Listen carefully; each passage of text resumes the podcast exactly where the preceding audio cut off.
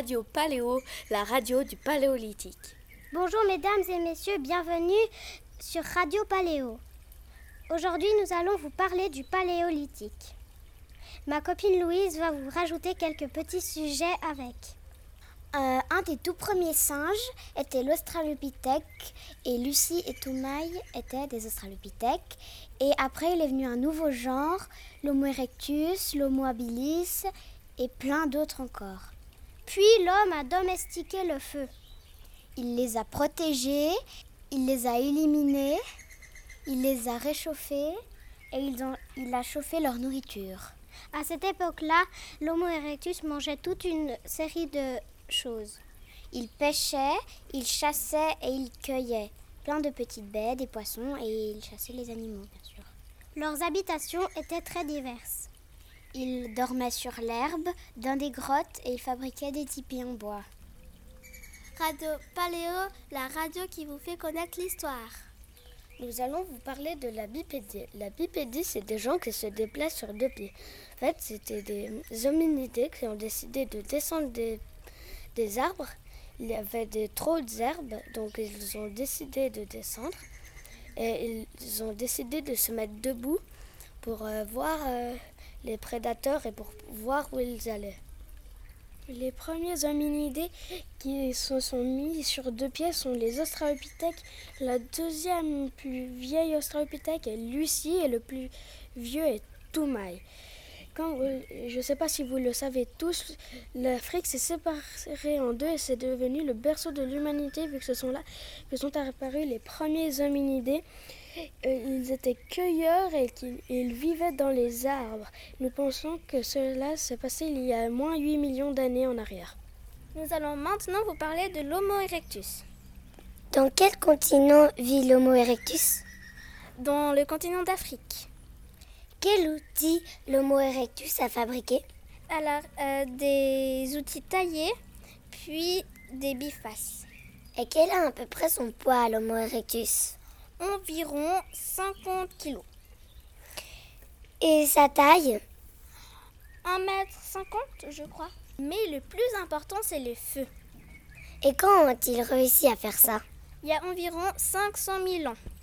Le feu s'allume avec des branchages. Certains ont vu pour leur première fois le feu sur un volcan.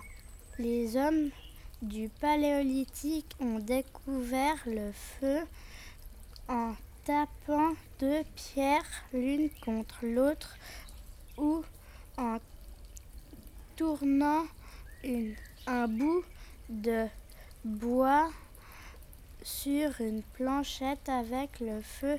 Ils ont pu cuire, se réchauffer, se protéger et s'éclairer. Nous allons maintenant vous parler des outils. Ils sont faits de pierres, de bois ou d'os.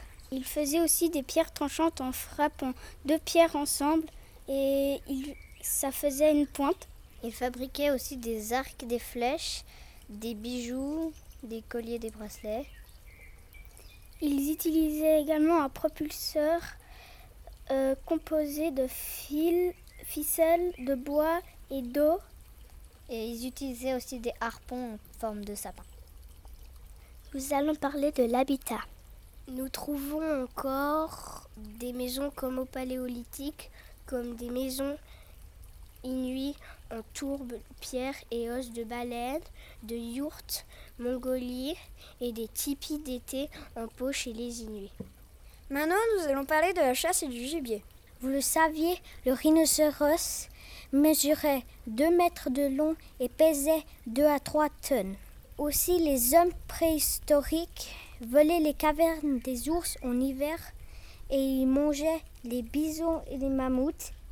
Ils utilisaient la peau, les tendons pour faire les armes ou des habits. Ils chassaient les chevals, le cerf, le renne et le sanglier. Le sanglier était un proche parent du porc. Ils chassaient aussi les poissons avec euh, des filets ou des harpons. Parlons maintenant de la cueillette. Les hommes de la préhistoire mangeaient des mûres, des framboises et des myrtilles. Il y avait bien un endroit où ils les cueillaient, dans les arbres, dans les arbustes ou dans les buissons. Il y avait des avantages. C'était bon. Et des inconvénients. Il devait se déplacer après avoir tout mangé et il ne pouvait pas forcément manger ça l'hiver. Mon ami Mathéo et moi, nous allons parler de l'habillement.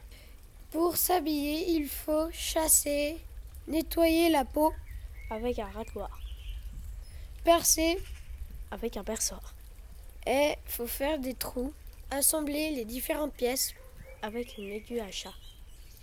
Ils prenaient déjà soin de leur mort.